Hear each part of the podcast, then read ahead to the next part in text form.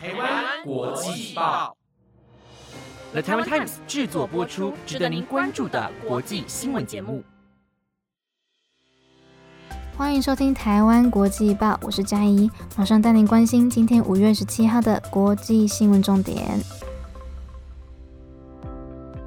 各位听众朋友们，晚安！大家平常无聊的时候都在干嘛呢？应该有很多人的选项是追剧放空吧？那追剧时必不可少的就是零食的陪伴呢。所以在进入节目之前呢，我想要跟大家介绍一个还蛮特别的零食。那就是歪国嘴团队精心策划推出的星座零食箱，通过星座跟零食的结合来疗愈生活，而且每一盒都有一个专属的幸运铅笔哦，来自设计师手写一百五十句诗签，一笔一画都刻印着暖心的温度。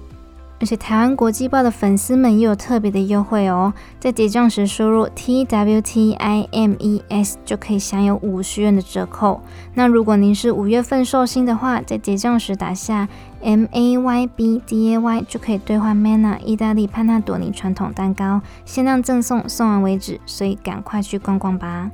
OK，马上来进入今天的国际新闻重点。今天的国际新闻有：上海预计在六月全市解封。麦当劳宣布从俄罗斯退出，以及大家可以猜猜看，你们觉得在社群媒体上放哪一种照片会容易让人觉得是属于比较自私的人呢？答案就在最后一则新闻里面，有兴趣的人就请继续收听下去哦。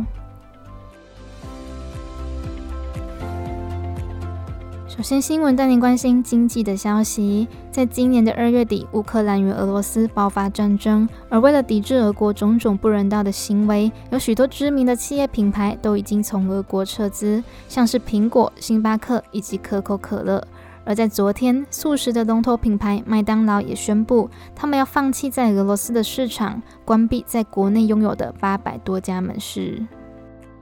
麦当劳是第一个俄罗斯在苏联时期所开设的素食品牌，因此也代表着这是苏联逐渐向西方开放的，具有新时代的意义。但如今俄罗斯侵略乌克兰，摧毁许多人的家园还有家庭，这让麦当劳表示，他们已经和俄罗斯的价值观不再相同，因此要全面退出俄国，以代表他们反对战争所造成的人道主义危机。麦当劳目前拥有百分之八十四的俄罗斯麦当劳权利。如果未来退出俄国市场，预计会花费十四亿美元，大约台币四百多亿元的非现金处理费。而目前麦当劳正在积极寻找能够接手的品牌，因为尽管原本的餐厅将不会再使用麦当劳的名称或者是菜单，但是依然会保留原先所注册的商标。同时，在一切的交易完成前，也会继续支付六万两千多名员工的薪资，还有协助他们未来能够与其他的店家合作。下则新闻带您追踪乌克兰与俄罗斯的战况。在历经两个月之后，乌克兰武装部队总部在昨晚深夜发布声明，表示乌军已经正式结束在马利波的战事。第一轮有两百六十名军人撤离到被俄军占领的一个名叫欧兰尼夫卡的城镇。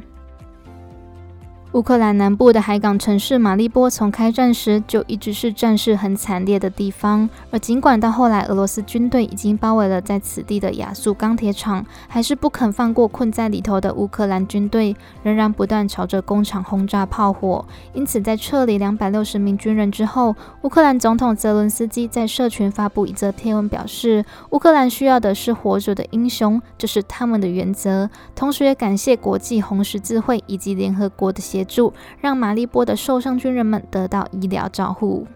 乌克兰副国防部长马里尔也发布一则声明，表示虽然感到非常可惜，无法解除对亚速钢铁厂的封锁，但拯救在马利波士兵的安全是首要任务，所以也会尽快救出目前持续被困住的军人们，并且也提到乌克兰将会在一切程序完成后，让他们能够重新回到家园。下则新闻带您关心疫情的消息。自从今年三月二十八号上海封城以来，至今已经过了一个多月，整个城市两千五百万的人口都被限制在家中，完全不能出门，过着不见天日且饥饿难熬的每一天。而如今事态终于有了一些进展，昨天上海的官方宣布，预计在今年六月的中下旬就能恢复整个城市的正常运作。上海的副市长宗明表示，下一个部分的防疫工作分为三个阶段。第一个阶段和第二个阶段会在六月之前完成，内容主要为减少封控区还有管控区的人数，以及保持防范区人员的低流动。一切状况稳定之后，就会实施全面疫情防控常态化的管理，让城市恢复到正常的运作。目前，上海全市十六个区中有十五个区已达到社会面的清零，因此对外的交通限制也放宽了许多。像是从昨天开始就开放巡游计程车以及私家车可以在金山、奉贤等的这些非中心城市范围通行。在五月二十二号之后，公车还有地铁也会渐渐的恢复到正常的营运。那看完这则新闻，也是蛮替上海人感到开心的，因为被关在家里那么久，真的是一件很痛苦的事情吧。下则新闻带您关心南加州的消息。前天五月十五号，在南加州的长老会教堂发生了一起造成一死五伤的枪击案。经过警方的调查之后，发现嫌犯来自台湾，因为政治因素而犯下的这起案件。加州的警方表示，凶嫌名叫周文伟，因为枪杀了一个人，并且造成四人重伤以及一人轻伤，已被指控一项谋杀罪和五项杀人未遂，设定保释金为一百万美元，并且会在二十三号正式提出公诉。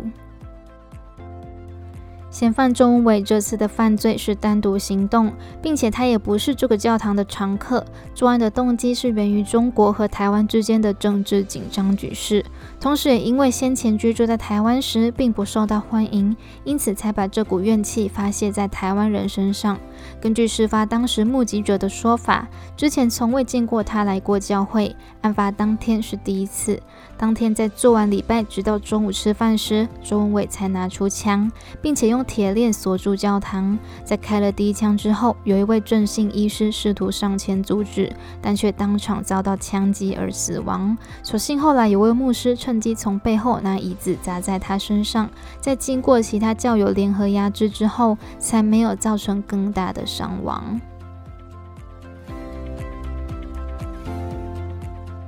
最后一则新闻带您关心一个最新的研究，发现如果一个人常在社群媒体上展示自己身上穿着名牌的话，恐会带给人不喜爱合作以及较为自私的形象。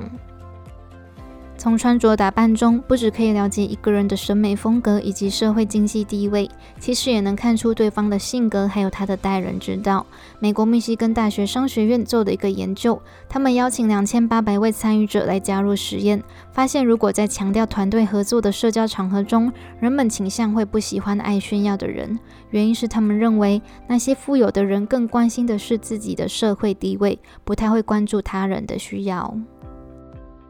同时还邀请了大学生来加入实验，并且要求他们为自己挑选一套面试的服装。发现一个人如果想凸显自己乐于合作的人格特质，就不会挑选奢华昂贵的服装品牌，因为合作的关键是谦虚，而名牌则给人有不好亲近的印象。